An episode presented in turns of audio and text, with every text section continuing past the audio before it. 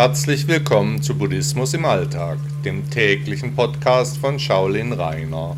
Schön, dass ihr wieder hier seid.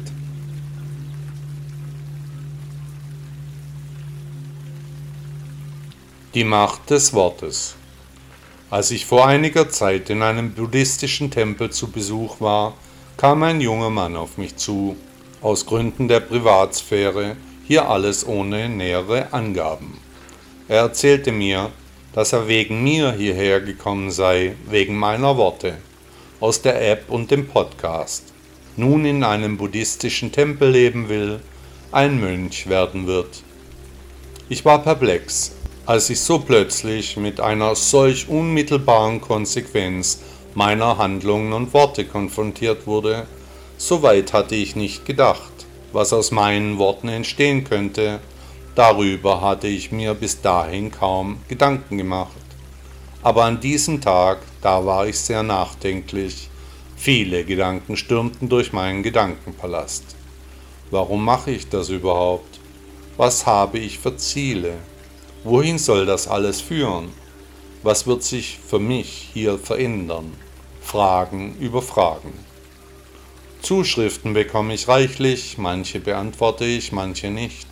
Es kommt darauf an, ob sie mich erreichen oder nur an mir vorüberziehen. Aber so direkte Auswirkungen auf das Leben eines Menschen zu sehen, das ist nochmal was ganz anderes als ein paar Buchstaben auf einem Bildschirm.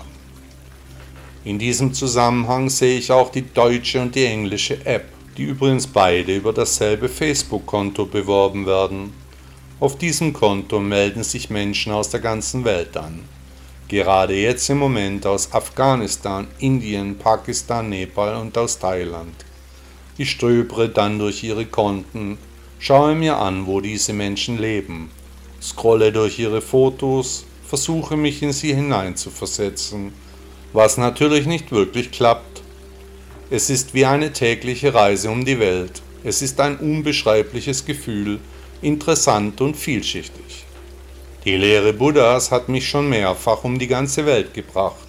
Jetzt auch noch virtuell, das ist sehr schön. Und übrigens auch eine sehr schöne Belohnung für meine viele Arbeit, die mich auch auf Trab hält. Themenauswahl, Texte schreiben, formatieren und setzen, Bilder auswählen, die Texte sprechen, online bringen, kontrollieren, nachverfolgen. Das alles hat sich zu einer veritablen Arbeit ausgeweitet. Umso schöner ist es dann, wenn man aus einem fernen Land ein Kompliment bekommt, ein Nice oder einen Daumen hoch. Das sind unbeschreibliche Momente. Hier auf der Webseite habe ich die Kommentare deaktiviert. Ich möchte nicht, dass meine Worte verfälscht werden. Wer im Übrigen nicht einverstanden ist, der soll mich einfach wegklicken. Es gibt unzählige Webseiten, nicht nur meine. Die Macht der Worte sind mir bewusst geworden. Der junge Mann hat mich berührt. Meine Worte sollen nur dem Buddha eine Stimme geben, mehr nicht. Der Weg ist das Ziel. Buddha sagte einmal, besser als in tausend Liedern, weil Worte ohne Sinn verwendet, ist ein Wort voll tiefem Sinn, wenn es dem Hörer Frieden spendet.